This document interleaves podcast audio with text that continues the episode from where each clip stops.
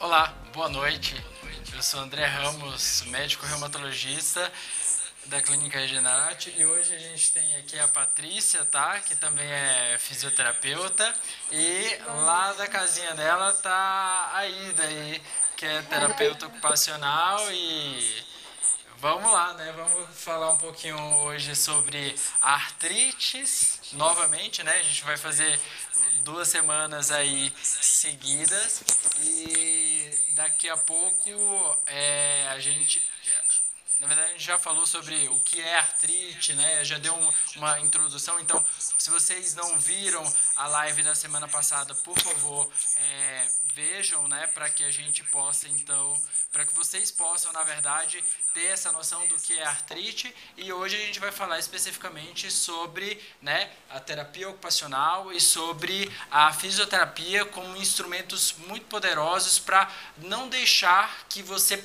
perca né, suas capacidades, suas habilidades, para que você consiga manter né, a sua vida de forma tranquila, mesmo com a doença. Porque uma das coisas que a gente mais sente dificuldade dos pacientes que têm artrite é eles acharem que aquela é uma doença que eles vão ficar bem, né? E que vão não, não vão precisar fazer adaptações na sua vida. E isso, na verdade, é, não é verdade, porque as artrites elas são doenças crônicas e a pessoa tem que entender que ela precisa ter cuidados e, e ter uma consciência que até antes do diagnóstico da doença, muitas das vezes elas não têm, né? E aí, agora vamos, depois dessa, esse comentário inicial, vamos aí então Patrícia falar um pouquinho e Ida também vamos já introduzir aí o assunto. E uma das primeiras coisas que a gente é, queria já abordar com vocês é assim: uh, no é, tá consultório do reumatologista, é uma dificuldade bastante grande que a gente tem. Eu não. Você não está me ouvindo, Ida?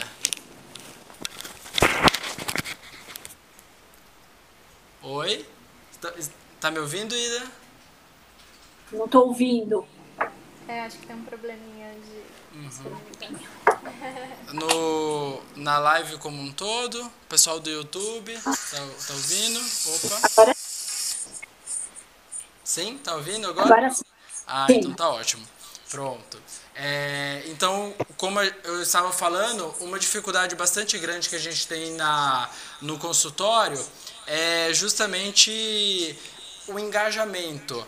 É, muitas das vezes o paciente tem medo de iniciar uma terapia, uma fisioterapia ou é, algum exercício ou terapia ocupacional que seja, né? Justamente por conta da dor. Ele procura o reumatologista por conta disso, né? E aí eu chego para ele e falo assim, olha, você precisa fazer uma atividade uhum. e eu vou te encaminhar para o fisioterapeuta, eu vou te é, encaminhar para o terapeuta ocupacional e eles meio que ficam receosos, né? Meio que esperando um remédio, digamos assim, milagroso e muitas das vezes deixam de procurar vocês. Isso e aí eu queria ver com vocês o que, que vocês acham dessa situação quando os pacientes chegam para vocês. Uhum.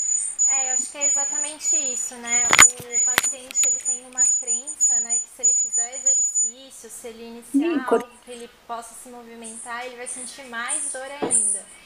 É, e antigamente, né, André, é, eu acho que a crença realmente era dor, repouso, né? E hoje a gente já sabe que os benefícios da atividade física controlada, dos exercícios controlados a longo prazo, é muito maior para esses pacientes.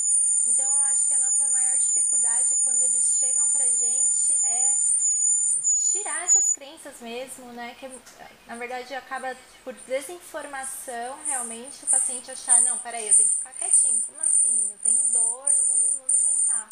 Eu acho que é uma das principais dificuldades que a gente enfrenta. É, quando a gente recebe, quando a gente tem esse paciente com um caso de artrite reumatoide, é, vocês estão ouvindo, gente? Que tá meio. Sim. Sim é, a gente fala na, na, na, terapia precoce, na intervenção precoce, né? Então, é, isso daí a gente só consegue com o paciente a partir do momento em que ele consegue entender o que é a doença que ele tem é, que é uma doença crônica, que ele vai ter que aprender a conviver com essa doença em todos os momentos da sua vida, tá? Então, quando a gente consegue fazer essa sensibilização do paciente, é, convencê-lo e que a terapia, mesmo é, paciente com dor, mas a terapia vai ajudá-lo a melhorar a sua condição e a sua qualidade de vida, a gente consegue esse engajamento. Mas não é só o paciente, a gente tem a família junto, né? A gente tem todo um contexto que tem que que acaba ajudando a gente a fazer esse engajamento.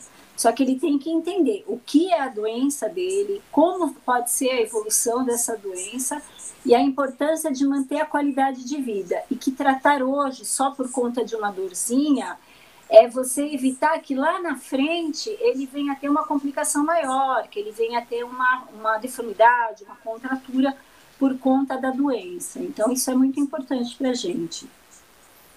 E eu sempre falo para os pacientes uma coisa: muitos deles, às vezes, é, tem fala assim, ah, eu vou precisar fazer fisioterapia durante dois meses, ou tenho que ficar voltando no terapeuta ocupacional e isso vai me tirar, é, digamos assim, o tempo do trabalho ou então é, eu vou ter que gastar mais. Eles sempre é, pesam isso. E uma das coisas que eu falo para o paciente sempre é o seguinte: não é caro aquilo que vai te servir para o resto da vida. Então, uma das coisas que eu falo mais para o paciente é o seguinte: você tem artrite, ponto. Isso a gente não vai conseguir mais é, mudar, tá? Até o momento, porque até agora a gente não tem uma terapia curativa de forma definitiva. Claro que tem pacientes que ficam muito bem depois de um tempo de tratamento, inclusive podem ficar sem medicações. Mas é, se você faz dois meses né, de fisioterapia, faz é, um acompanhamento com um terapeuta ocupacional que vai te ensinar coisas que você vai levar para o resto da vida, isso é muito barato, tá? Você está fazendo um investimento é, que vai ser para a sua vida. Então, assim, você está investindo na sua qualidade de vida. Então, quando, daqui a 20 anos, você vai lembrar o que a Ida falou: olha, você precisa é, ter cuidado nesse tipo de é, atividade que você faz. Então, por exemplo, o uso, às vezes, de algum tecido, às vezes da cozinha, a pessoa, por exemplo, cozinha muito ou cuida de casa, ela vai te falar, olha, ao invés de você abrir dessa forma, ao invés de você fazer esse movimento, você faz esse. Aquilo dali é um aprendizado que está sendo feito naquele momento, mas que para o resto da vida vai te servir.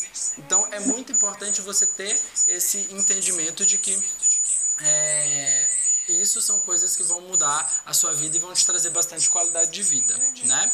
É, uma e, e, e aí é, eu queria reforçar, né, um, um conceito bastante importante que é a gente como médico, para a gente é muito mais fácil prescrever uma medicação tá? A medicação é importante, ela vai controlar a doença, porque vai interferir no processo fisiopatológico da doença, mas existe um outro, os outros dois é, pontos ou, ou pés desse tripés que é tanto a reabilitação, tá? Então, a reabilitação quanto mais precoce, né? Você aprender a conviver com a doença, você voltar às suas atividades de forma mais rápida possível, né? É, vai fazer com que a sua doença fique controlada mais uhum. rapidamente, você tenha mais qualidade de vida e mais importante, assim, muito importante também, é prevenir que no, novas lesões aconteçam, né, para que a gente não é, volte tudo do zero, digamos assim. Algumas das vezes, uma das, das minhas preocupações principais é, por exemplo, um paciente que tem espondiloartrite, ele está com uma artrite, por exemplo, de quadril, e aí ele não consegue se locomover bem. No momento em que ele está melhorando, ele não teve né, a orientação de como, por exemplo, fazer uma proteção articular ou mesmo de uma marcha, ele vai e cai e tem, por exemplo, uma fratura. A gente, o ganho que a gente tinha obtido inicialmente se perdeu completamente. A gente vai ter mais ali três meses para poder reabilitar esse paciente. E isso é uma coisa que realmente a gente não pode é, deixar de acontecer e ser bastante enfático. Sim. Então. E uma coisa que você. Desculpa. Você falou não. que é muito interessante é isso. Quando o paciente chega para mim, eu até costumo. Então, o meu objetivo é que você aprenda é, a sentar melhor, posicionamento das tarefas do dia a dia e que você leve isso para fora e para sua vida, que é isso que vai fazer a grande diferença, né? Então, eu acho que a mudança de hábitos, então o paciente conseguir levar isso para a vida dele é o nosso principal objetivo na fisioterapia, porque como é uma doença crônica e ele vai conviver, ele tem que aprender a conviver da melhor forma, ele tem que aprender a gerenciar as crises também, então com alguns recursos que a gente pode oferecer, recursos fáceis, por exemplo, gelo, inflamatória, a usar os meios auxiliares para diminuir a dor, a inflamação. Então, ele, ele mesmo vai autogerenciar é, as crises, a dor, lógico, com, com a ajuda do médico, enfim, dos profissionais que estão acompanhando ele, mas eu acho que isso é das, um dos nossos principais objetivos quando o paciente chega pra gente, né, Ida? É, tô sem som.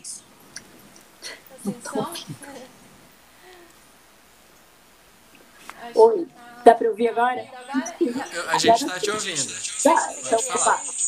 É, não, eu acho que é pelo, pela linha que a parte está colocando, porque assim, quando a gente pega o paciente, a gente tem a medicação, tem a reabilitação e tem a prevenção. A reabilitação e a prevenção, elas têm que caminhar juntas, porque quando a gente vai, porque a gente vai prevenir, é com a prevenção que você consegue o engajamento. E com reabilitar, a gente vai estar tá trabalhando o que a Paty estava falando. A gente vai mudar comportamento, a gente vai mudar os hábitos, a gente tem que mudar a forma como o paciente está acostumado a executar as suas tarefas de vida diária, as suas tarefas instrumentais de vida de, de rotina, porque a gente funciona muito no piloto automático, a gente não para para pensar.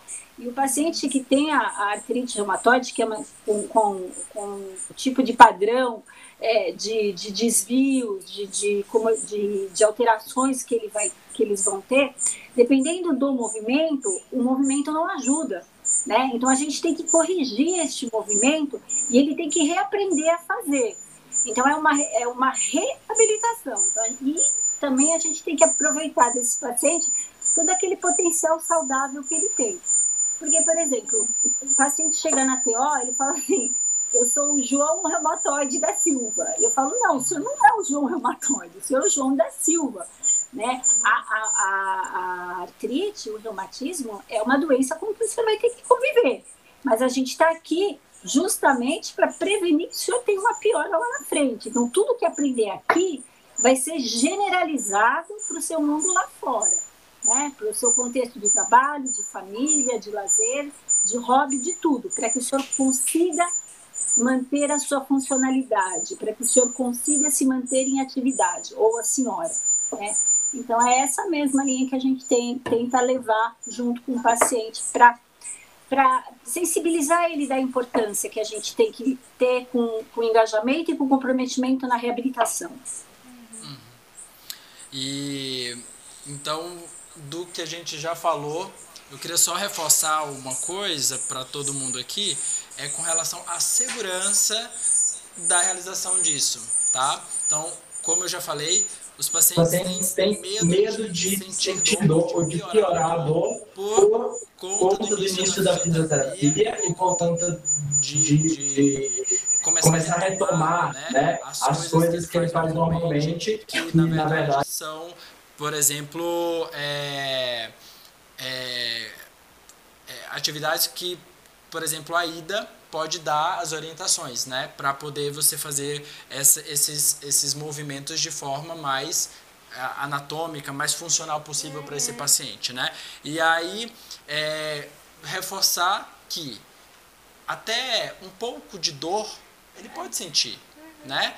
Porque é, uma coisa é você sentir aquela dor muito forte, outra coisa é você assim tá, tá sentindo um pouquinho de dor, na hora que você vai fazer um movimento, é normal, é natural, que você vai estar tá né, desafiando aquela articulação, vai estar desafiando aquele órgão específico, sua mão, seu pé, seu joelho, né? E ali você pode sentir por quê? Porque sua, sua articulação ficou parada, uhum. ela ficou, né? Ela, ela, ela ainda está no processo de recuperação.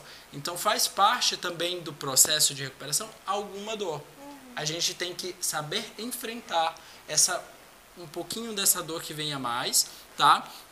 Mas ter a certeza de que aquilo é feito com segurança, que a gente não vai piorar os quadros, né? Vocês já viram, por exemplo, o paciente piorar? Eu, particularmente, nunca vi, assim, eu quando encaminho para fisioterapeuta, terapeuta ocupacional, eu nunca vi falar assim, ah, piorou por conta da fisioterapia. Tem os pacientes que falam, né, que falam que dói, mas assim, dizer que piorou é, de forma objetiva eu nunca vi, né? E aí eu queria ver um pouquinho uhum. da experiência de vocês, falar sobre isso também. É, eu acho que, na verdade, é o que você comentou é importante, né? No início dos exercícios, ele vai, o paciente pode sentir um pouco de dor, e aí a gente vai dosar os exercícios de acordo com os sintomas do paciente.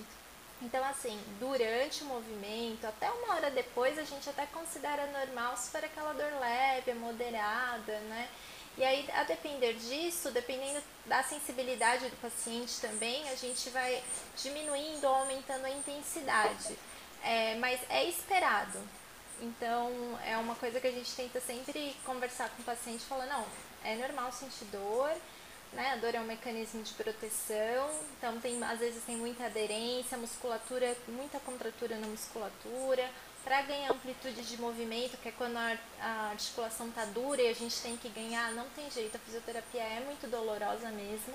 Uhum. E faz parte do processo. E, aí, e aos pouquinhos o paciente vai ver que os ganhos, os benefícios é, são muito maiores do que isso. E aí vai se sentindo seguro para praticar também mais. O risco, da, o risco que o paciente tem de sentir dor é, é, inerente, né? Ele fala, a primeira coisa que ele chega, ele fala dói. Mas acho que eu, eu queria fazer um, um passo um pouquinho atrás. Quando o paciente chega, além da dor, ele traz uma fala de medo, tá?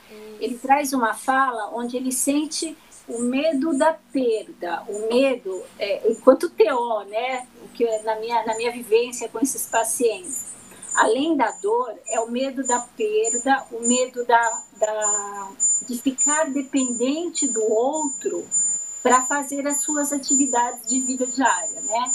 Por conta da dor, por conta da deformidade. Então, isso também é uma coisa que vem, que está muito presente no, no nosso cotidiano.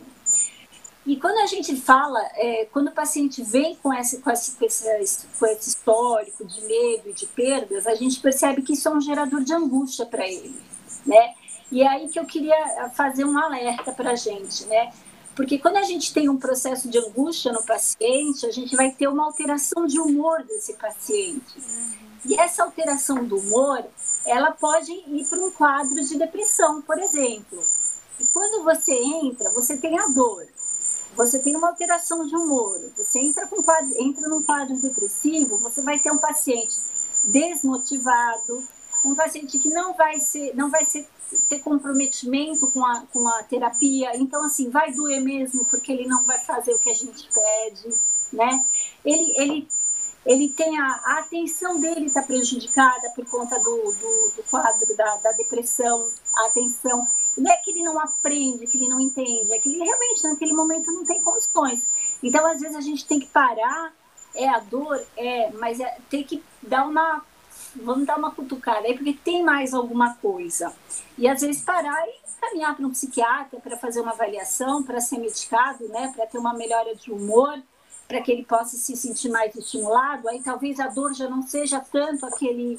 É, uma dor de 0 a 10, já não é uma dor 8 já passa para uma dor 3, 4, e aí você consegue manipular mais o paciente, a parte de cinésio do paciente, tá? Então, eu acho que a gente tem que estar tá atento a isso, ao paciente que chega para a gente é, lábio choroso, com queixa de dor. Às vezes não é só a dor, o quadro de humor que vem por trás é importante da gente estar tá atento a isso.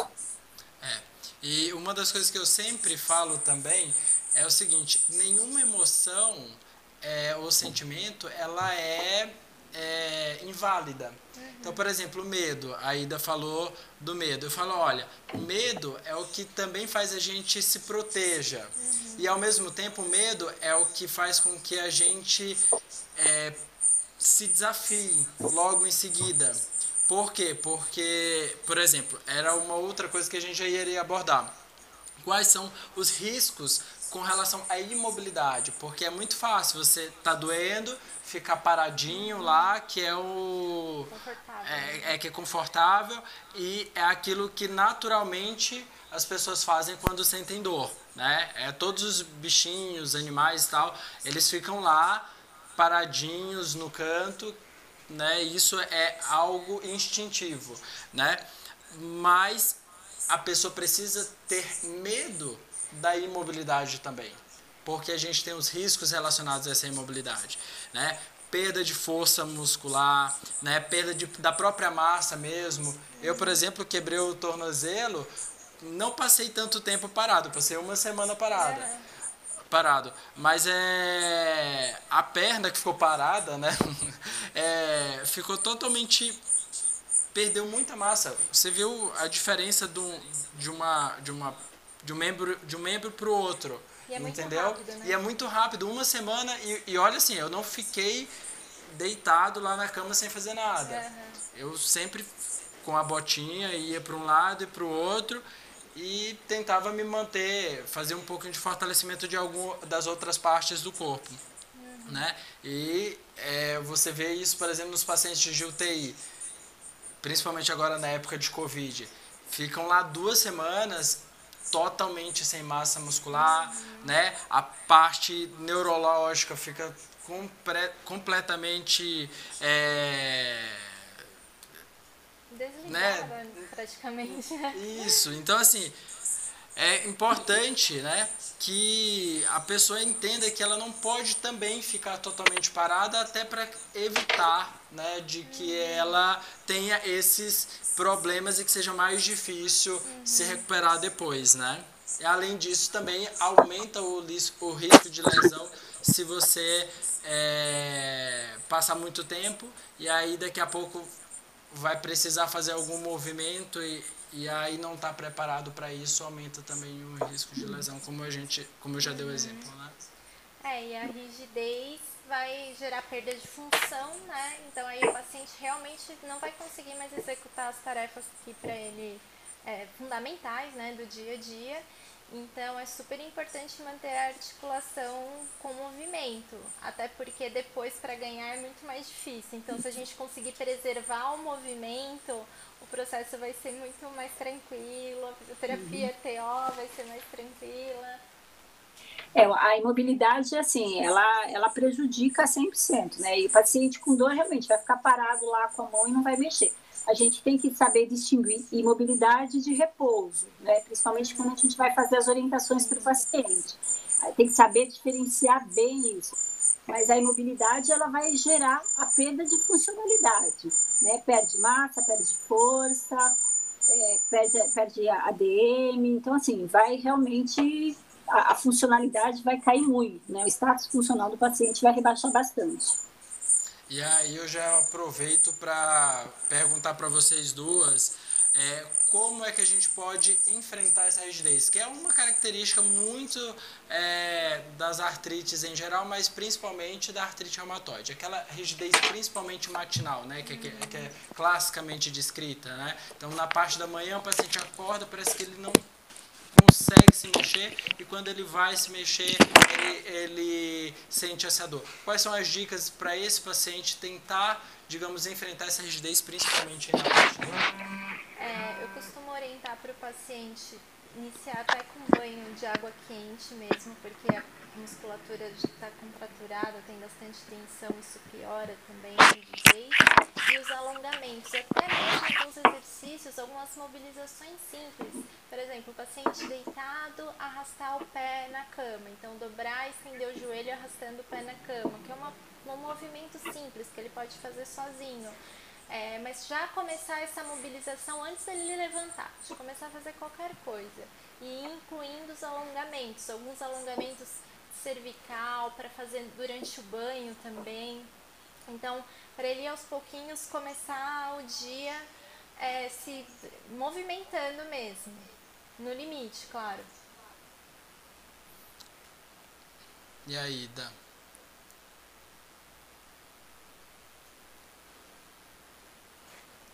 É, então enquanto vamos resolvendo aqui o problema do áudio com a Ida, é como a Patrícia falou mesmo.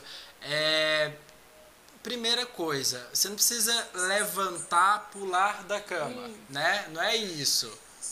Uhum. Você tá na cama, é aquela coisa, espreguiça às vezes, é mesmo, sabe? Você não precisa sair fazendo grandes movimentos, não. Uhum.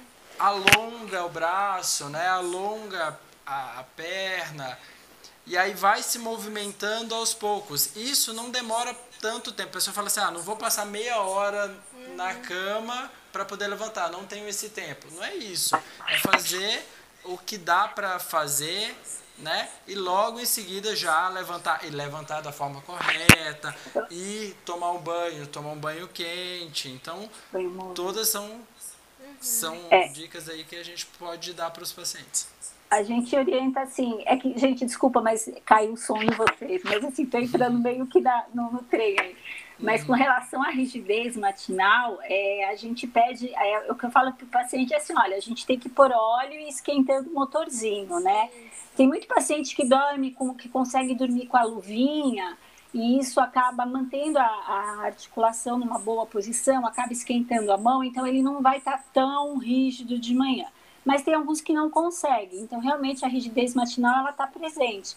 Então assim, se ele consegue tomar um banho morno eh, no começo, logo que acorda, já ajuda, né? A gente sabe que a água quente ajuda a aumentar a amplitude de movimento, vai melhorar a rigidez. Mas como, às vezes não dá.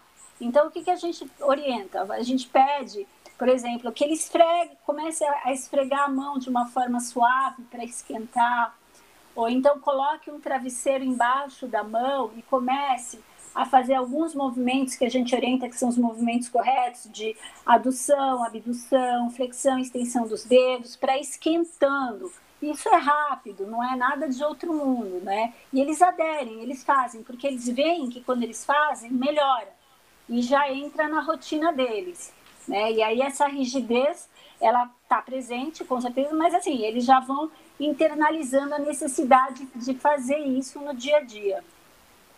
Ó, acabei de receber aqui um questionamento que pergunta quais são os movimentos adequados para as pessoas que estão de cama, ou seja, acamadas, né? Qual o melhor tratamento para os pacientes com artrite? Esse, eu não sei especificamente se a pessoa está acamada pela artrite ou se ela está acamada e com artrite, porque são coisas diferentes, né? É. Uhum. Se realmente é, o paciente tiver algum déficit que seja neurológico, alguma outra doença incapacitante, que ele não consiga realmente realizar os movimentos sozinhos, ou também dependendo do grau de força muscular, pelo tempo de estar acamado, né? Então, como a gente já falou aqui, basta pouco tempo acamado para perder força muscular, perder função.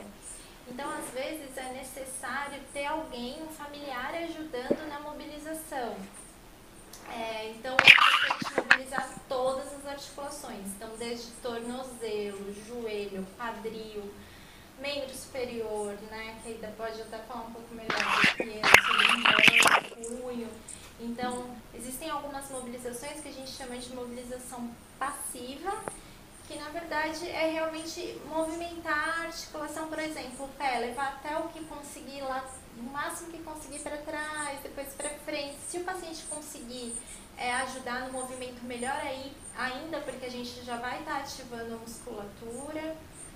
Eu acho que é, é, que é bem específica a pergunta. É, mas... pois é. é. Nesses casos, eu acho que realmente tem que ver qual é o problema do que, que levou o paciente a, a ficar acamado, né, para poder realmente intervir. E na situação talvez que seja aquela, ah, o paciente está muito inflamado, né?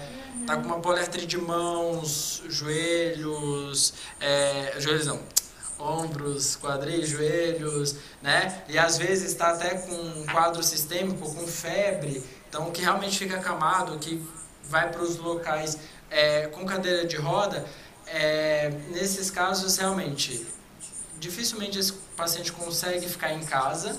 Então geralmente ele está mais no talvez num ambiente hospitalar e aí precisa de uma terapia medicamentosa muito mais é, rápida e eficaz para tirar o paciente daquela condição, né?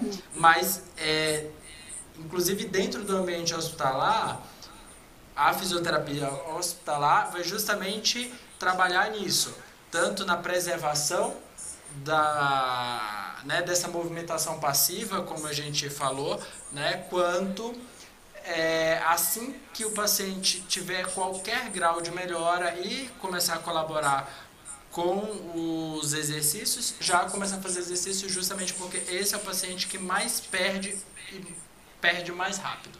Uhum. Isso é muito comum na pediatria. É, é, na, na, com os pacientes adultos internados, eu falo lá pela experiência que a gente tem, tinha no hospital, né, que mudou nossa população, mas assim, na, na área da TO, é, entrar em movimentação. Três, três, três tipos de, vamos dizer assim, três, três linhas de movimentação. Movimento assistida, movimento passivo assistido, e se o passivo tiver condições, um movimento ativo, mas, mas sempre sem resistência, graduado, é, conforme o paciente consegue. Então, é muito importante que a gente ouça o paciente e entenda qual é o limite dele. Né? Então, não adianta você querer levantar o braço ou abrir a mão toda do paciente, ele não consegue. Então, assim, a gente tem que ouvir e entender para não potencializar, para não piorar a, o quadro de dor que ele tem, né? Então, a gente tem que ter muito cuidado. Os protocolos têm que ser muito bem feitos de caso a caso, tá? Para a gente não piorar a situação. Aproveitando aqui, eu estou acompanhando o chat aqui no YouTube. A Eliette Guimarães é, fez um, comentário aqui, né? É, talvez ela nem tenha artrite, eu não sei, tá? Mas ela falou assim: eu tenho um problema no meu joelho e quase fui para cirurgia, né? Agora estou com um esporão de calcânio. E aí eu queria voltar só um pouquinho do que a gente já com, é, comentou aqui. É que, por exemplo, se você às vezes está com uma artrite de joelho, fica naquela posição que é mais inflexo, né, um pouquinho mais fletida, aquilo dali vai fazer um encurtamento, até porque a pessoa não faz o movimento normal da deambulação, né, e, por exemplo, quando encurtada a cadeia posterior, vai fazer uma fascite, que foi o que aconteceu para ela, entendeu? Então é, a gente sempre tem que ficar de olho também nas possíveis complicações que às vezes aparentemente não estão associadas, né? Uhum. É, é, não estão, é assim, olha, é, um problema no pé que apareceu após o problema no joelho.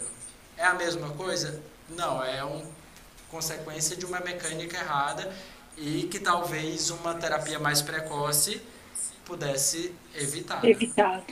Isso, exatamente. Isso é muito importante, porque assim, as alterações mecânicas, elas vão gerar sobrecarga em determinadas articulações, né, e até em pontos de determinadas articulações, então é de repente a forma como você pisa, você vai jogar um pouco mais de peso para a parte interna ou para a parte externa do joelho.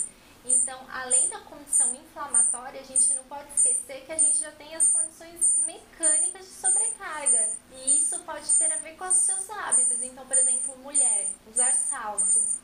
Então, assim, ela tem uma mulher com artrite reumatoide que insiste em usar salto, mesmo a gente conversando para não usar. Então, assim, ela vai ter a condição inflamatória e ainda vai ter uma condição mecânica de sobrecarga. Então, isso não pode ser excluído na terapia. Então, por isso que a avaliação individual é importante. E, sim, tudo tem ligação. Não tem como a gente isolar o joelho do, do, do tornozelo. É, isso sempre vai ser res, em resposta a algo que já estava acontecendo ali.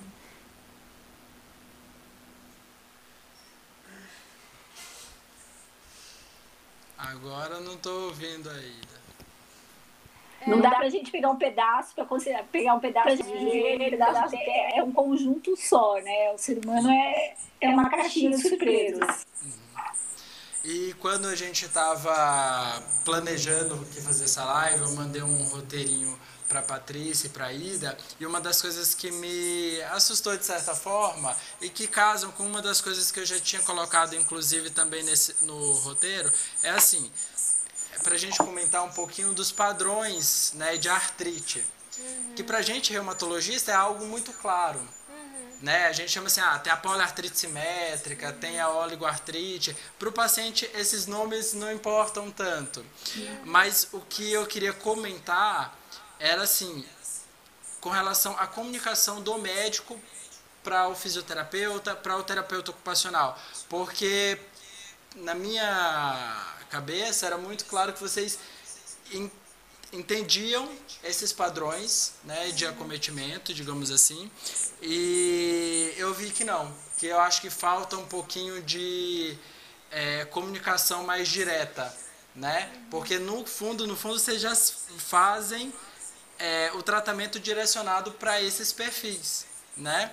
Só que quando a gente coloca nos termos que a gente colocou, que eu coloquei, parece que não, Parece que é algo que vocês são têm muita experiência com relação a isso, uhum. né? Então eu queria que vocês comentassem alguma coisa com relação a isso, dessa dessa desse, dessa comunicação do médico com o terapeuta. Uhum. É, a, comunicação tem que ter uma mão de, de, de duas, é uma rua de duas mãos, né? É. a gente tem que é, tirar, falar, saber falar, perguntar, né? E aí também a gente tem que aprender a ouvir o outro, né? E é o que a gente também fala para o paciente. O senhor tem que, o senhor não é paciente, o senhor é ativo, pergunta, na dúvida, pergunta. Então, se eu tenho uma, uma dúvida com relação ao termo técnico, né, não tem problema nenhum, eu vou lá e pergunto, a gente vai lá e discute né, o que, que é, o que, que não é, como que faz, não deixa de fazer. A comunicação é muito importante e, ela, e o paciente percebe isso. Então, a gente tem que ter essa troca e sempre tentar falar a mesma língua, independente do termo técnico, mas a gente tem que estar sempre falando a mesma linguagem. A troca é muito importante, né, Paty? É, com certeza. É que às vezes pra gente, em geral, o paciente ele vem com, com um diagnóstico, né? Então o médico às vezes prescreve lá, paciente com diagnóstico, vamos supor, de artrite reumatoide. Né? E aí tem pra gente também tem poucas informações. Então, se a gente não conseguir ter esse contato, por exemplo, que a gente tem na clínica, que a gente consegue trabalhar em equipe, que eu acho que faz muita diferença para o paciente. Todo mundo se comunicar, todo mundo falar a mesma língua e discutir, eu acho que no dia a dia, quando a gente está atendendo, enfim, consultório, e, e, acaba não tendo essa troca. Então é muito raso. Então o médico encaminha para fisioterapia e aí a, a, fisioterapeuta às vezes fala, ah, paciente, não tá na hora de você marcar o médico, não tá evoluindo na FIS e tal, mas seria muito, é muito mais interessante quando a gente tem essa troca e fala, olha, peraí, a gente não tá evoluindo muito bem, né? E aí o médico fala, não, vamos ver se dá para ajustar a medicação para ver se o paciente evolui melhor. Então é, é fundamental, assim. Vou dar um exemplo aqui agora do que a gente poderia abordar e ser mais assertivo para o paciente. Por exemplo, tem um paciente que ele tem várias articulações estão inflamadas, está tendo várias dificuldades para várias, mas às vezes o fisioterapeuta no atendimento ele percebe, olha, aquele cotovelo está atrapalhando tudo. Então, se o fisioterapeuta chega para manda assim uma caixinha, Doutor, eu acho que esse cotovelo você precisa fazer alguma coisa mais específica. Uhum. Então a gente consegue infiltrar aquele cotovelo, o paciente melhora. Apesar de ter uma poliartrite, teoricamente não ter uma indicação de infiltração, uhum. mas para você trabalhar e para o paciente principalmente, vai fazer toda a diferença, entendeu? Então, e essa questão dessa comunicação, eu acho, como você falou, na clínica a gente tem essa oportunidade, eu acho que, inclusive, eu faço pouco, né? Eu acho que eu, eu tenho que procurar mais até me comunicar com vocês, por exemplo, mas é, o paciente tem que entender que tem que haver essa troca. Então ele tem que cobrar do médico e tem que cobrar do terapeuta. é, eles cobram, tá? A gente, a gente recebe essa cobrança, assim, eles vêm e falam. Às vezes tem, eles colocam, por exemplo, ah, o doutor me falou isso, mas eu não entendi. Eu, aí você vai lá, a gente vai lá, explica. Então, assim, a cobrança existe. E o trabalhar em equipe é muito importante, porque muitas vezes um, uma, é, uma, uma, por exemplo, uma conduta que está se tendo do paciente. Então, por exemplo, o médico quer, sei lá, quer que estique o, o braço do, dele a qualquer custo, mas não é esse, não é essa a necessidade dele naquele momento. Então, assim, eu tenho que estar atenta e falar, olha, não é isso que a gente tem que fazer agora. Agora a prioridade é outra. Depois a gente tem que esticar esse cotovelo. Mas agora a prioridade é outra. Então a gente tem que estar sempre discutindo os nossos pacientes. Na clínica, isso para a gente é um diferencial. A gente tem essa oportunidade, né? É, de, de, estar discutindo os pacientes cada, cada sábado, a gente tem as reuniões, então assim, é um diferencial muito bacana que a gente tem e é uma oportunidade que a gente não pode perder porque a gente ganha e os nossos pacientes ganham muito mais ainda com, com essa troca, com essa discussão. Tá ok. É, eu vi aqui que estão comentando que está dando microfonia, acho que já melhorou. Uhum. Para você tá tudo bem aí, né, Ida? Então tá bom. Então vamos evoluir aqui um pouquinho mais, tá? É, agora a gente queria falar, eu queria falar especificamente mais com a Patrícia, né? É, a gente vai dar algumas dicas para esse paciente que a gente está fazendo o diagnóstico de artrite, está iniciando o tratamento, tá? Primeira coisa é ele entender qual é a doença que ele tem, isso é super importante, então é, tanto o médico quando tem que falar, quanto o fisioterapeuta, quanto o terapeuta tem que dá, tem essa função né, de passar o máximo de informações informações de qualidade que ele entenda. Uhum. Né? E o paciente precisa também procurar sanar essas dúvidas. Não adianta, como a gente já falou, ele tem que ser ativo, né? Ele não pode ser né, um paciente no termo clássico, digamos uhum. assim. Tá? É, mas no. Acho que o som tá ruim, né? Estão comentando aqui bastante que o som tá ruim. Melhorou, pessoal? Ah, acho que eu vou ter que tirar aqui um pouquinho. Acho que é melhor... Tá. E agora, pessoal? Tá melhor? Tá melhor, eu acho.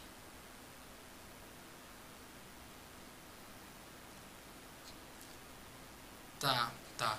Beleza, então. Ah, então vamos continuar. Então, a gente estava nas orientações, né? Na, na questão de conhecer a doença. A segunda coisa talvez seja realmente ele entender a importância da terapia não medicamentosa, né? Da fisioterapia, da terapia ocupacional, da atividade física que ele precisa manter, da alimentação. Porque só abordando todos esses aspectos é que ele realmente vai ter uma melhora mais significativa e, ele, e também a terapia né, medicamentosa ela vai ser mais eficaz caso a gente tenha esse, esse direcionamento dessas outras partes, né? E, é, por exemplo, uma das recomendações que eu acho importante, por exemplo, para quem tem é, acometimento, artrite de pés ou de tornozelos, é o uso, por exemplo, de um sapato adequado, por exemplo.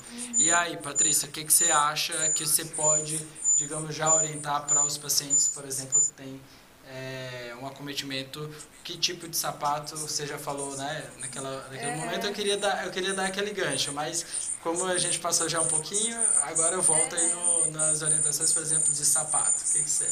Então, assim, a primeira coisa que a gente conversa com o paciente, mesmo o paciente que não tem uma doença inflamatória, para mulher principalmente, às vezes é difícil convencer que o salto gera muita alteração biomecânica, né? Claro que assim, a gente que é mulher, a gente gosta. Então, não tem numa festa, eventualmente, não tem problema nenhum. O grande problema é quando isso se torna um hábito.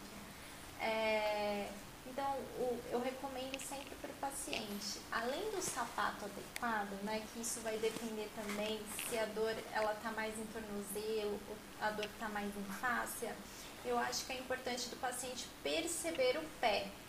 Então, o que eu oriento muito o paciente é fazer bastante exercício de percepção. Então, é, exercício com bolinha de tênis no pé para liberar um pouquinho de fáscia e até mesmo andar sem sapato dentro de casa, o que ele conseguir, no, na fase que ele não estiver sentindo tanta dor. É, que isso vai fazer com que melhore a resposta proprioceptiva, que é a resposta da musculatura frente às alterações é, das angulações das articulações. Então, por exemplo, é, de uma forma geral, né, se a gente está caminhando na rua e tem um buraco, se a gente tem uma resposta é, rápida, nossa musculatura contrai, então os ligamentos eles estiram, a musculatura contrai para a gente não machucar o pé, por exemplo. Quando a gente não usa a articulação, né, então por desuso, por diminuição de força muscular, ou até mesmo pelo uso excessivo do sapato, então aquele paciente que fica com o sapato o dia inteiro, mesmo dentro de casa, ele vai perder um pouquinho essa resposta proprioceptiva. Então é importante o paciente começar a sentir o pé, a entender que é, biologicamente assim é importante, né?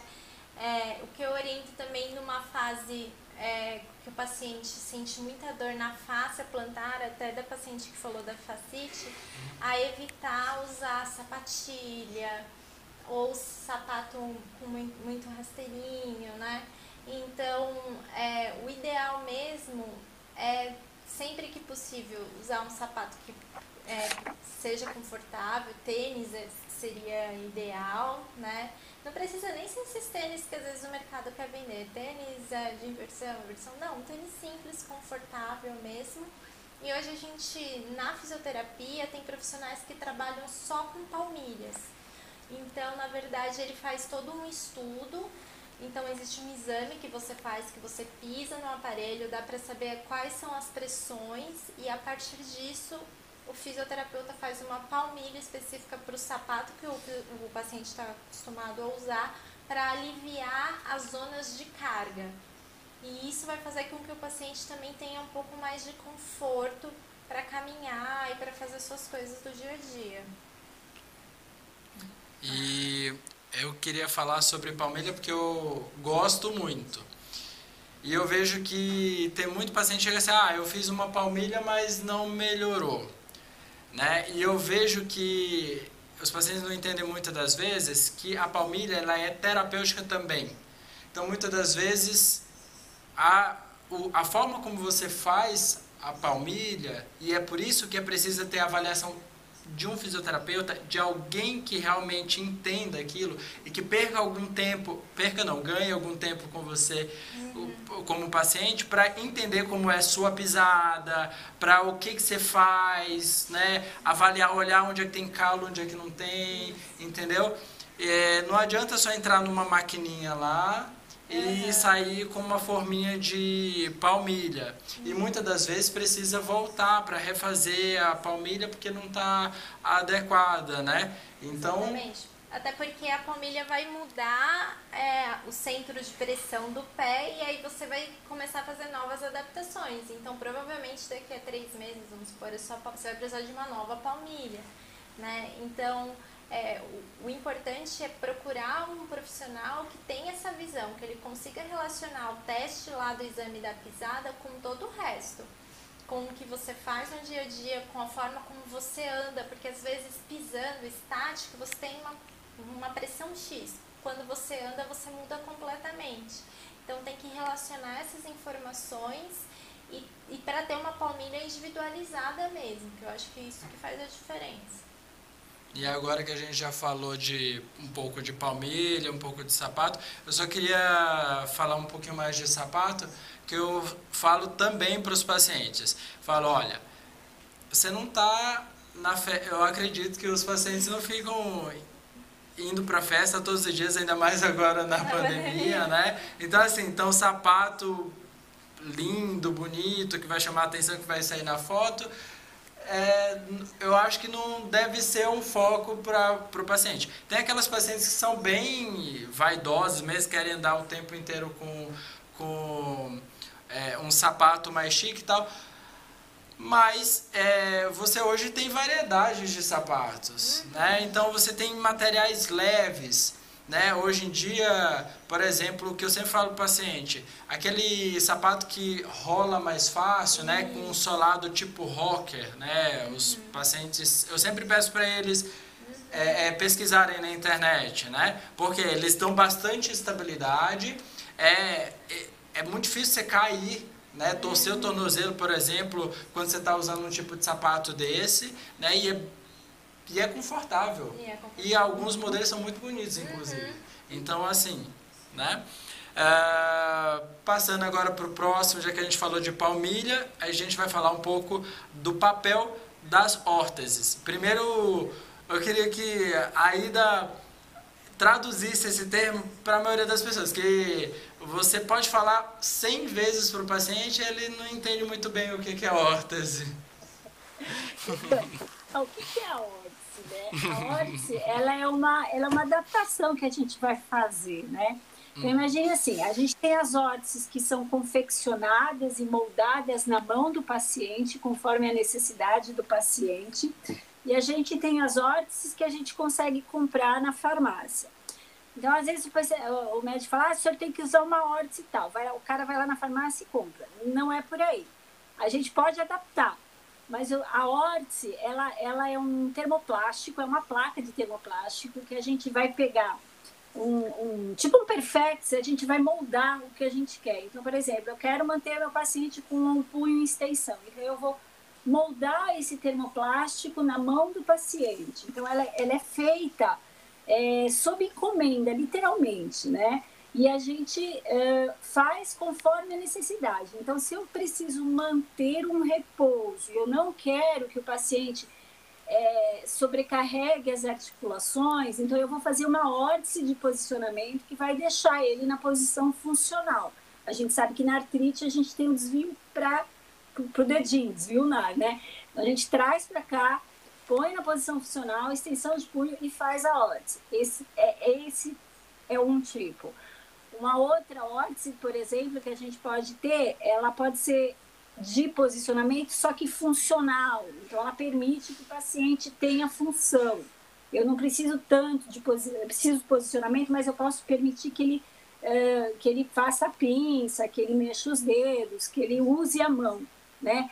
Então, ela é uma adaptação que a gente faz para o paciente. É a órtese ela é confeccionada e a gente tem que ter muita atenção com o uso das órteses, né? Porque é, ela, ela, é, ela é moldada e ela é usada para a gente poder, para estabilizar a articulação, né? É uma forma de proteção articular, vamos dizer assim, né?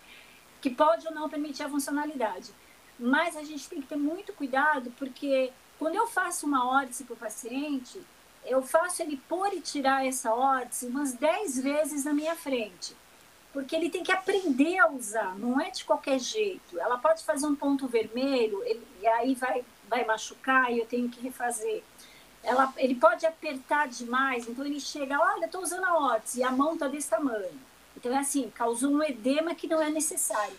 Então a órtese tem que ser muito bem prescrita, né, em função daquilo que eu preciso com o paciente. E também ela tem que ser, ele tem que ser muito bem orientado a, a, tanto quanto a higienização da órtese e principalmente como usar a órtese, em quais momentos do dia que ele tem que usar, se ele pode dormir, se ele não pode dormir, quando que ele pode tirar, ele tem que ficar 24 horas? Não, não é para ficar 24 horas. Então, assim, é uma prescrição que tem que ser muito bem feita. E para fazer órtese, não dá para ser de qualquer jeito. Né? A gente tem que. Tem, tem os cursos de órtese que a gente faz para fazer direitinho na mão do paciente. E essas órteses que a gente compra meio que semi-prontas, a gente consegue adaptar para alguns casos. Então, é, não é tão ruim assim, dá para adaptar, mas também orientando bem o uso. A orientação é muito importante, saber orientar o uso da órtese é, é, é muito importante, porque senão você vai prejudicar aquilo que você está querendo melhorar. Justamente, porque às vezes parece um contrassenso, né? Porque você fala assim, ah, eu preciso movimentar. Uhum. Aí de repente você manda o paciente colocar uma órtese e diz assim, olha, você passa metade do dia usando isso. Fala, olha, não faz sentido, se eu tenho que movimentar uhum. e, um, e agora eu tenho que usar. justamente, tem as horas de se usar e por que usar. Então, se você quer manter uma posição funcional, evitar de é, criar uma deformidade e ao mesmo tempo dar um repouso da articulação, você precisa saber dosar, né? É que nem medicação. Se você passa muito, muita coisa, pode prejudicar. Se você também dá subdose, digamos assim, você também não está sendo efetivo, né? E agora, inclusive, tem um questionamento aqui é, que eu queria já fazer o gancho para o próximo tópico da gente, é falar sobre o frio e as doenças reumatológicas. Tem alguma ligação? Né? É óbvio que tem, todos os pacientes que têm doenças reumáticas e principalmente os pacientes que têm artropatias inflamatórias se queixam bastante de piora das dores né, no, nesse período mais de frio, tá? E aí a gente tem uma série de explicações para isso, tá? É, daria para falar só sobre isso, né? Mas que realmente existe essa essa ligação, tá? Existe e eu acho que o mais importante do que isso é o que fazer para é, fazer com que o frio não é, piore tanto essas dores, ou que a gente se proteja né, nesse período de mais frio. E aproveitando o gancho para falar, né, para vocês falarem, né, como é que a gente pode utilizar o calor e o frio, principalmente nas crises de artrite, né? Eu estava conversando com a Paty antes da gente começar se ainda existe é, banho de parafina, porque antigamente era parafina que era utilizada, né? O banho de imersão de parafina para paciente Ida. que tinha artrite reumatoide. É, deixa eu só te contar. Eu achava, eu nunca tinha, eu nunca vi isso, né? É, os, o, é, justamente, o pessoal, né? No, na época da residência falava que, sei lá, na década de 90, 80, o pessoal usava e indicava bastante. É. Eu vou fazer um, quer dizer, eu fui fazer é, um estágio na Áustria e é, para todos os pacientes com artrite reumatoide com acomete de mãos, eles mandavam o paciente fazer ou osteoartrite. Sério? Eu, falava, eu fiquei assim, olha, é, não dá para entender. A gente não vê mais, né? É. É, eu, eu acho que aqui não tem. Na minha época, na minha época era, era muito utilizado. Agora eu acho que não tem mais. A gente estava falando, né, Paty? Por conta de ser uma. Não é uma assim, um pouco, eu achava um pouco antigênico também, por conta da Covid. Então, assim, agora eu acho que não se usa mais, mas deve ter algumas clínicas, que nem a Paty falou, mais antigas, que podem até usar esse Isso. tipo de, de, de banho de imersão de parafina, que é para aquecimento. Porque eles iam para parafina e depois ia para o turbilhão, revezava. Parafina quente e o turbilhão frio, né? Então a fisioterapia funcionava assim, era na, na físio que tinha esses equipamentos. Uhum. É, eu acho que hoje a gente tem, eu até estava falando com a Ida mesmo, a gente tem vários recursos, né, que são dentro da fisioterapia, a terapia ocupacional também usa, é, que ajudam na diminuição do processo inflamatório. Então, quando a gente pensa em calor, eu acho que quando a gente recomenda o calor, que é mais para aquela fase mais crônica e não na região da articulação, mais na musculatura mesmo. É, a gente recomenda o paciente fazer o calor que tem bastante evidência que é simples, é a bolsinha de água quente que você compra na farmácia de gel e você coloca na região. Então a gente acaba na, na terapia não fazendo não utilizando esses meios porque o paciente consegue fazer sozinho em casa, né? Uhum. O que eu acho importante a gente orientar bem o paciente é que na, na fase inflamatória, às vezes ele tem a crença de que, peraí, o frio piora a dor, então eu vou colocar gelo no meu joelho que tá doendo? Sim, no joelho sim. Você vai controlar o processo inflamatório e isso que vai fazer muita diferença né? Então eu acho que tem os seus momentos. Então toda vez que a gente pensa numa fase aguda, a gente quer controlar essa fase e, e para não ter progressão, né, da doença, a gente utiliza o frio para conter, que é o gelo convencional mesmo, que uhum. vai desde a bolsinha, um saquinho. E, e, utilizar o calor mais né, nos espasmos musculares, numa fase mais crônica. E a gente, dentro da física mesmo, tem vários recursos. Então, a gente tem o laser, que é um recurso anti-inflamatório, que é atérmico, ou seja, então a gente pode usar na fase aguda e subaguda. A gente tem a terapia por correntes, que é o TENS, algumas outras correntes que também vão ajudar no alívio da dor. Tem vários recursos que a gente consegue utilizar. Eu, eu brinco com os pacientes assim, eu gosto de alternar calor e frio, né? E é bom sempre a gente explicar para o paciente o porquê do calor e o porquê do frio, porque às vezes eles não sabem, né? E vão lá e põem gelo quando não é para pôr gelo. Então, assim, a, o calor a gente sabe que ele vai diminuir a inflamação. O calor a gente sabe que ele vai relaxar a musculatura, né? E uma coisa importante é que ele vai eliminar o ácido lático, que é aquela cãibra, né? Então, assim, ele diminui a rigidez e ele diminui a dor no calor. Então, se eu quero trabalhar um ganho de amplitude de movimento, eu vou ficar muito feliz com o calor, né? Eu vou conseguir um ganho maior trabalhando com calor ou pedindo para ele colocar uma bolsa de água quente, o, que, o recurso que eu tiver de calor. E quando a gente trabalha com o frio, o que, que a gente sabe? Que o frio ele vai diminuir a inflamação também, e o frio, o gelo, ele funciona como um uma analgesia, né? Ele elimina, ele tira bastante a dor. Então a gente pode é, vamos dizer assim, usar o quente e o frio. Mas o mais legal disso é que assim, que o que tanto quente, usando o quente e o frio é, alternando, a gente consegue promover uma mudança no calibre, né, da, do, dos vasos sanguíneos. E quando a gente faz isso, a gente aumenta a circulação. Quando eu aumento a circulação, eu melhoro o processo inflamatório. Então, eu tanto posso aliviar a dor, eu posso ganhar amplitude de movimento. É, é aquilo, a gente tem que saber o que usar na hora certa, né? Ou eu uso calor, ou eu uso frio, ou a gente faz uma combinação, mas é sempre o que tem que ser usado naquele momento que o paciente está apresentando. Mas dá para trabalhar muito bem com as duas coisas.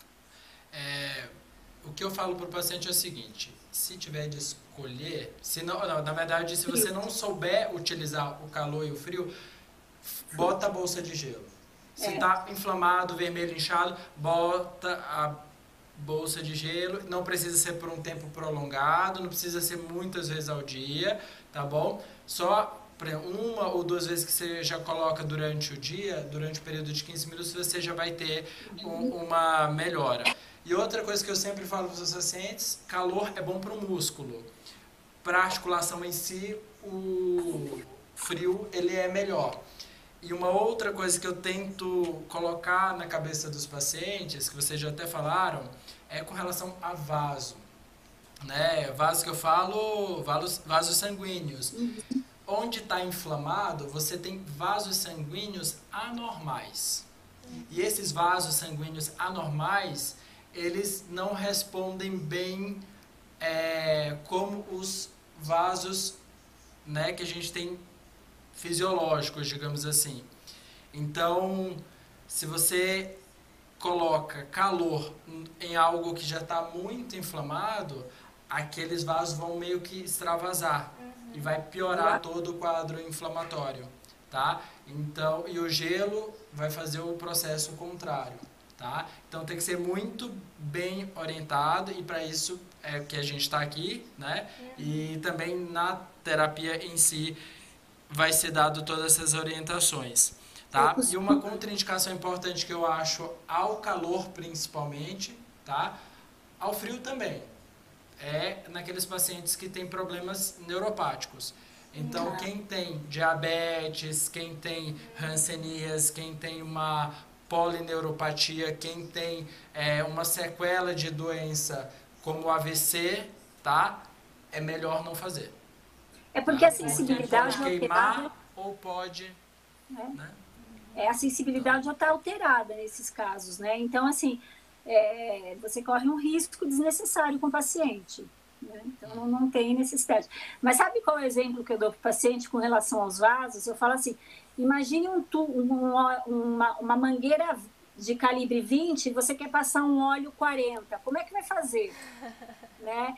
Então, assim, é mais ou menos esse exemplo que eu dou para eles quando a gente tem que explicar o que, que é o processo inflamatório, né? Como é que vai é, funcionar, né? Uhum. E aí eles, aí eles é, acabam tendo mais a, a percepção da importância das, dessas terapias. Mas sempre tem que ser muito bem prescrita. Cada caso é um caso.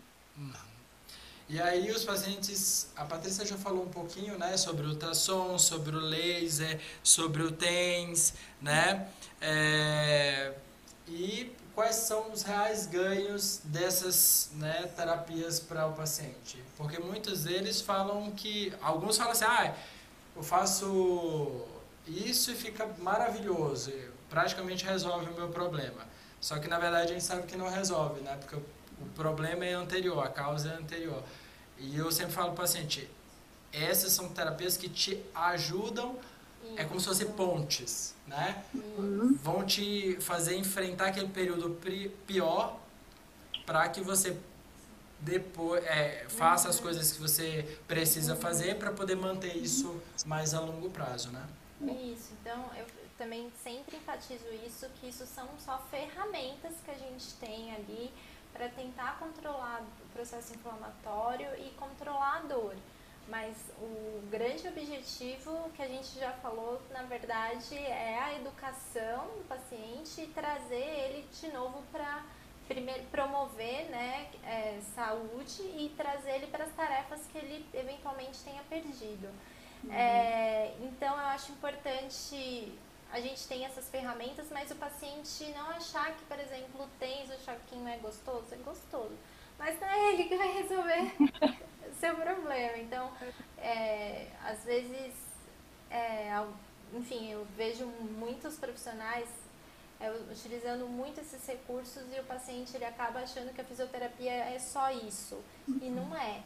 É muito mais do que isso. Então, essas ferramentas ajudam bastante na dor, no controle da dor principalmente, mas o objetivo é que a gente consiga realmente evoluir na terapia com os exercícios, com, com os objetivos, que é promover a flexibilidade ou manter, enfim, o ganho de força. E, mas assim, eles realmente geram bastante conforto, né? principalmente as, as correntes paciente fala que é gostoso. É...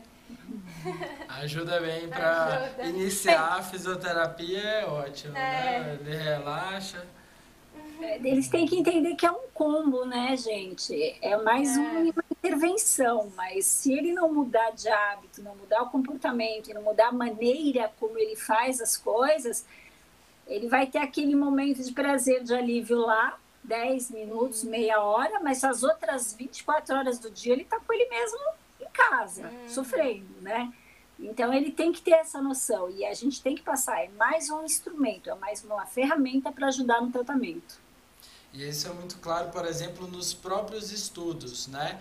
A gente vê que, por exemplo, em períodos curtos de estudos, você tem boas respostas, porque o paciente lembra que ele teve muito benefício durante aqueles períodos. Mas a longo prazo, você vê que os, esses resultados dos estudos eles não se mantêm. Justamente por quê?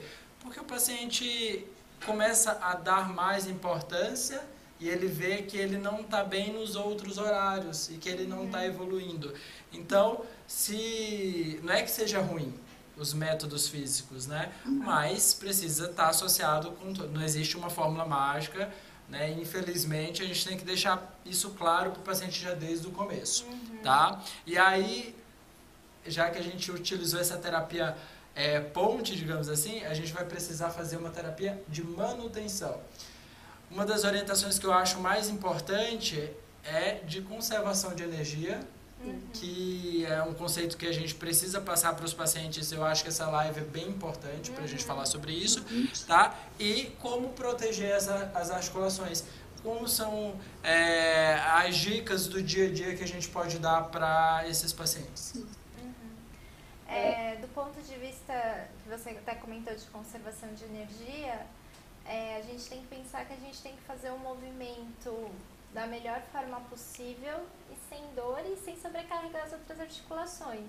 Então, é o que a gente falou no começo, a gente vai ensinar novamente alguns movimentos. Então, para que o paciente faça aquilo de uma forma mais confortável e que isso a longo prazo não gere sobrecarga e ele não, não é, a doença não progrida tanto naquela articulação, né? Vamos dizer assim. É, e assim, pensando um pouco em membro inferior, para assim, ter ideia, quando a gente está caminhando, a gente tem de 3 a 4 vezes o peso corporal no joelho, por exemplo. Então é muita coisa. Então quando a gente está com o joelho sem dor, íntegro, sem processo inflamatório, a gente não sente que a gente está caminhando. Mas quando a gente está numa crise, num, num processo inflamatório agudo, é muito importante a gente tirar essa sobrecarga para que o paciente continue se movimentando na medida do possível, né?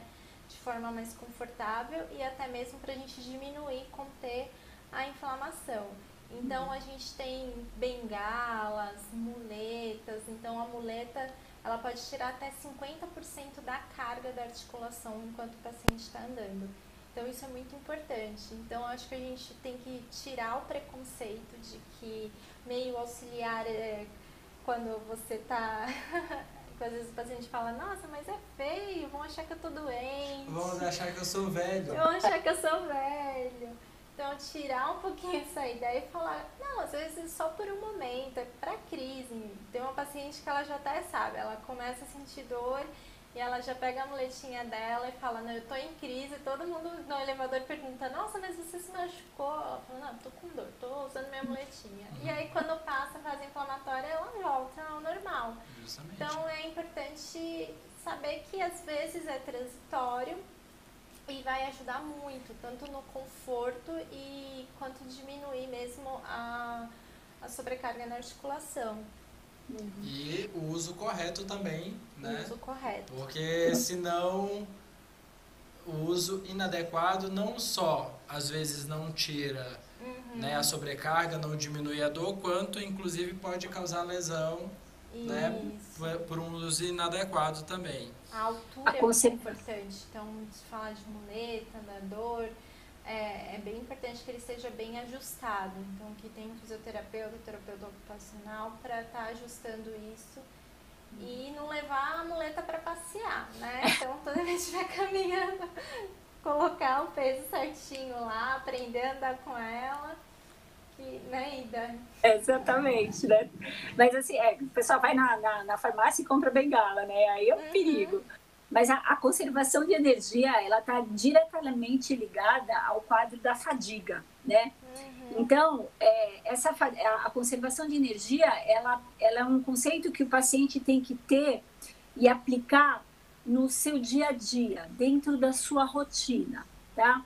Então, por quê? Porque é, é ela que vai permitir com que ele tenha a, é, garanta a proteção articular, que ele possa dividir as tarefas durante o dia, e que junto dele a gente possa criar é, adaptações, facilitadores, né, para que ele possa executar a tarefa, para que ele seja funcional, que ele não dependa do outro, para que ele execute aquela tarefa da forma correta, com o movimento certo. Geralmente o movimento certo é o oposto do movimento que a gente tem na artrite, né?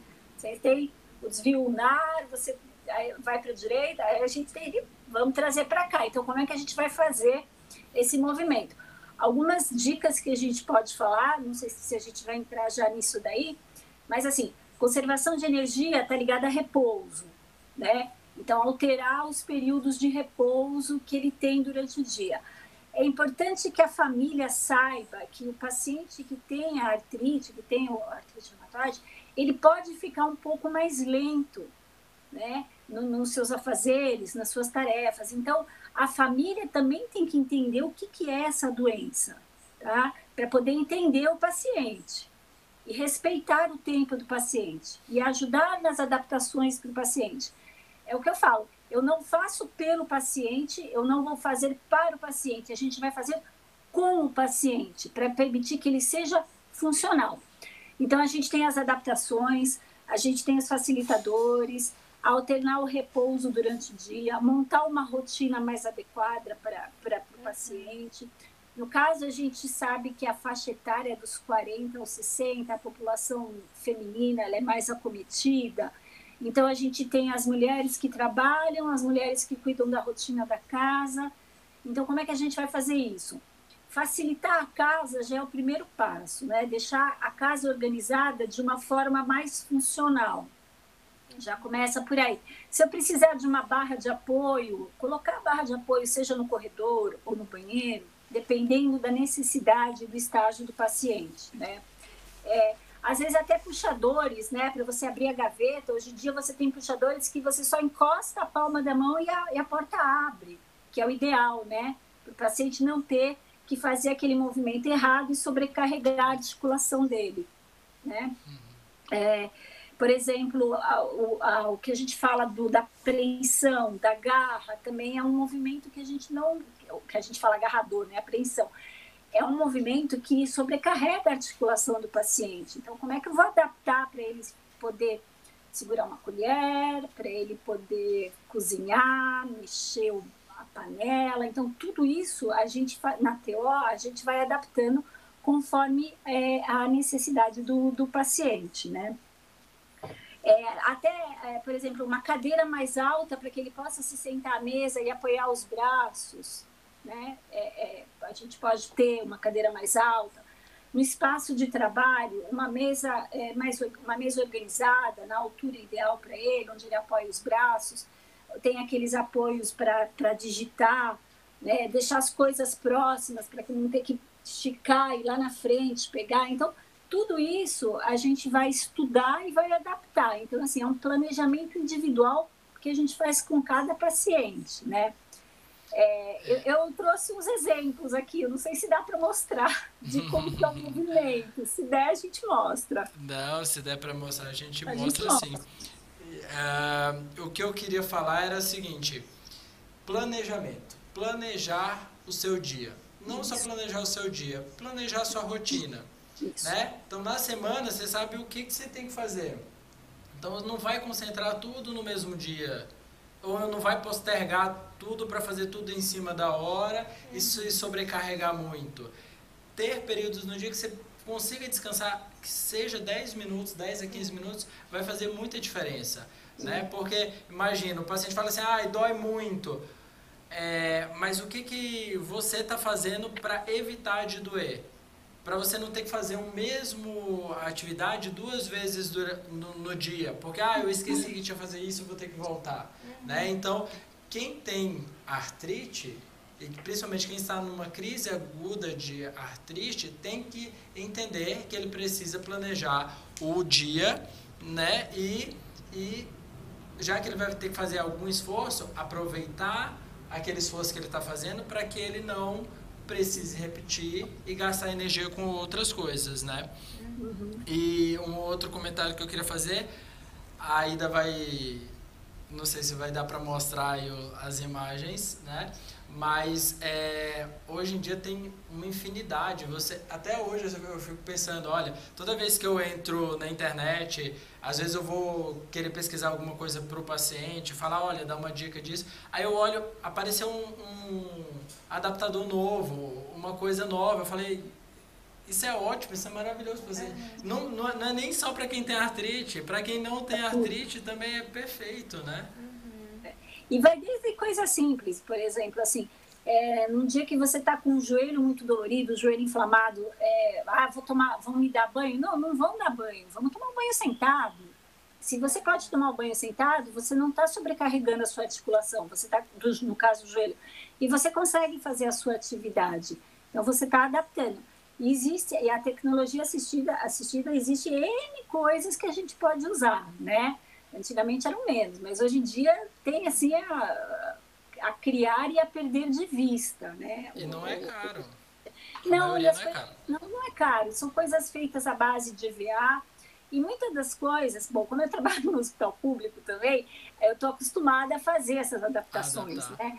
Então a gente adapta para o paciente, orienta e adapta. Então, com, seja com EVA, seja com aquele macarrão que as pessoas usam para nadar, aquele azulzinho, né, colorido, a gente corta e, e adapta, mas tudo, tudo conforme a necessidade e pensando no que é mais importante, é tirar a sobrecarga e proteger as articulações do paciente, principalmente no caso da TO, eu estou falando das mãos, né? Da gente eliminar a sobrecarga e proteger as nossas articulação com o movimento correto o movimento correto de mexer, de segurar copo, de segurar prato, é, de, de, pegar a pasta de dente, de escovar dente, porque a gente faz no piloto automático, né? Então, é. se eu for pensar, o que, que eu preciso para escovar dente? Eu preciso pegar a pasta, eu preciso abrir a pasta, eu preciso pegar a minha escova, eu preciso apertar a pasta, colocar a pasta na escova. Então, só aí eu tenho cinco tarefas. A gente não pensa, mas o paciente que está com dor, com artrite, ele vai ter que adaptar, ele vai pensar é na hora de fazer. É como a Patrícia falou, né? Caminhar é tão fácil, mas é. vai você ter uma osteoartrite, vai ser, você ter um quadro inflamatório uhum. né, agudo uhum. no, no joelho, você vê o quão difícil e quantas coisas são necessárias para você é, fazer aquilo que você antes fazia de uma forma é, que a gente aprende a fazer de uma forma tão natural. A gente vai no piloto automático, a gente não presta, não presta atenção. Né? A gente só vai prestar atenção no normal quando a gente tem o patológico. Aí eu tenho que ver como que é o normal para eu poder entender e tratar o, o que está lá patológico, que não está funcional. Olha, eu acho que se der para mostrar as coisas que ah, ele queria. Era só, é só umas dicas simples, é, são dicas simples que a gente pode fazer com os pacientes, né? Por exemplo, paciente, a, a gente precisa, quando você vai pedir para ele abrir alguma coisa, existem alguns adaptadores que você coloca e ele gira sozinho, mas se você não dá para comprar um desse, a gente usar a palma da mão para abrir. Eu não, ó, eu não tô, eu não tô, o movimento que você, a parte eu, que a gente vai fazer é isso aqui, né? Então olha, olha, a minha articulação como é que tá, né? Olha o que eu tô fazendo, desvio nada, tô tô, traba, tô, tô fazendo uma garra aqui, tô forçando, né? As, as distais, as proximais. Então assim, a partir do momento que você usa a palma da mão, você abre, você não sobrecarrega nada. Então, isso é uma forma de você proteger a sua articulação. Só que você tem que fazer isso no dia a dia, não pode esquecer. Então, é, é, uma, é uma ideia. A, a, segurar, por exemplo, a gente tem que segurar o copo. É, para o paciente em crise, e mesmo com deformidade, é difícil. Então, assim, a gente segura o copo com as duas mãos, sempre com a palma da mão, né? E aí eu consigo manter meu punho em extensão, bonitinho, meu polegar, uma posição funcional e eu vou beber sozinha, não preciso que ninguém beba, é, leve o meu copo à boca, né? Então são coisas simples do dia a dia. Por exemplo, você vai mexer uma panela, né? Como é que a gente faz? Olha aqui, tudo errado, né? Quer dizer, para a gente não é errado, mas para o paciente com artrite é. Eu estou favorecendo todo aquele padrão que eu não quero. Então, o que, que a gente faz? A gente pede para o paciente, olha, vamos usar uma colher que tem um cabo maior. Então, por exemplo, uma colher de pau com um cabo maior a gente costuma, eu costumo adaptar um, para facilitar a apreensão, né? Ou com um tubo de plástico, o que tiver mais à mão. A gente adapta, a gente engrossa o cabo, né? O paciente vai. E qual é o movimento que eu vou fazer? Aqui, ó, eu já vou fazer, já está diferente o meu movimento. É um movimento mais funcional. Eu tenho meu punho em a minha apreensão ela está um pouco mais aberta, eu não estou forçando a articulação e ela é radial. Então, assim, eu estou fazendo um movimento curto, eu também não estou forçando o meu cotovelo, nem o meu, o meu ombro, nem o meu cotovelo. Né? Então, assim, é o que a gente fala de mudança de comportamento, mudando, aprender novos movimentos, né? Para poder realizar tarefas que a gente já realizava antes. Mas aí cada paciente vai precisar de uma adaptação, tem a sua necessidade em particular, né? É como eu falo também para o paciente. Você não precisa fazer do jeito que todo mundo faz, você precisa não. fazer. É, fazer. Uhum. E a forma de fazer. É que nem eu falo, a gente pode ter assim, é, um, é uma, a, a, a gente tem um, um, um para um milhão, é, 1% da população, se eu não me engano, eu estava olhando a epidemiologia, 1% da população mundial tem artrite reumatoide. Então a gente sabe que 1%, eh, me corrija se eu estiver errada, tá mas a gente sabe que 1% tem a mesma doença, mas esse 1% não é a mesma pessoa, né? não é o mesmo indivíduo. Por isso que tem que ser adaptado, tem que ser prescrito conforme a necessidade daquela pessoa, centrada, né? O tratamento, a, programação, ela é centrada no, no paciente, no cliente. Ela é individualizada, não dá para você fazer um igual para todo mundo. Hoje, realmente, eu achei essa live incrível, tá? Foi muito boa a conversa. Eu acho que quem assistiu, acho que também teve essa sensação de que a gente pôde tirar muita informação boa e sem falar que foi uma conversa muito natural e agradável, né? Eu acho que essa noite foi bem legal. Foi ótimo. Muito obrigado, Patrícia. Muito obrigado, Ida. Imagina, eu que agradeço. E assim, qualquer dúvida, só mandar mensagem lá no vídeo, yeah. É. lá embaixo, que a gente dá jeito de responder, né? Precisando, estamos no mesmo bate-local, 11 primeiro andar. tchau, tchau, pessoal. Boa, noite. Boa noite. Até logo. Até.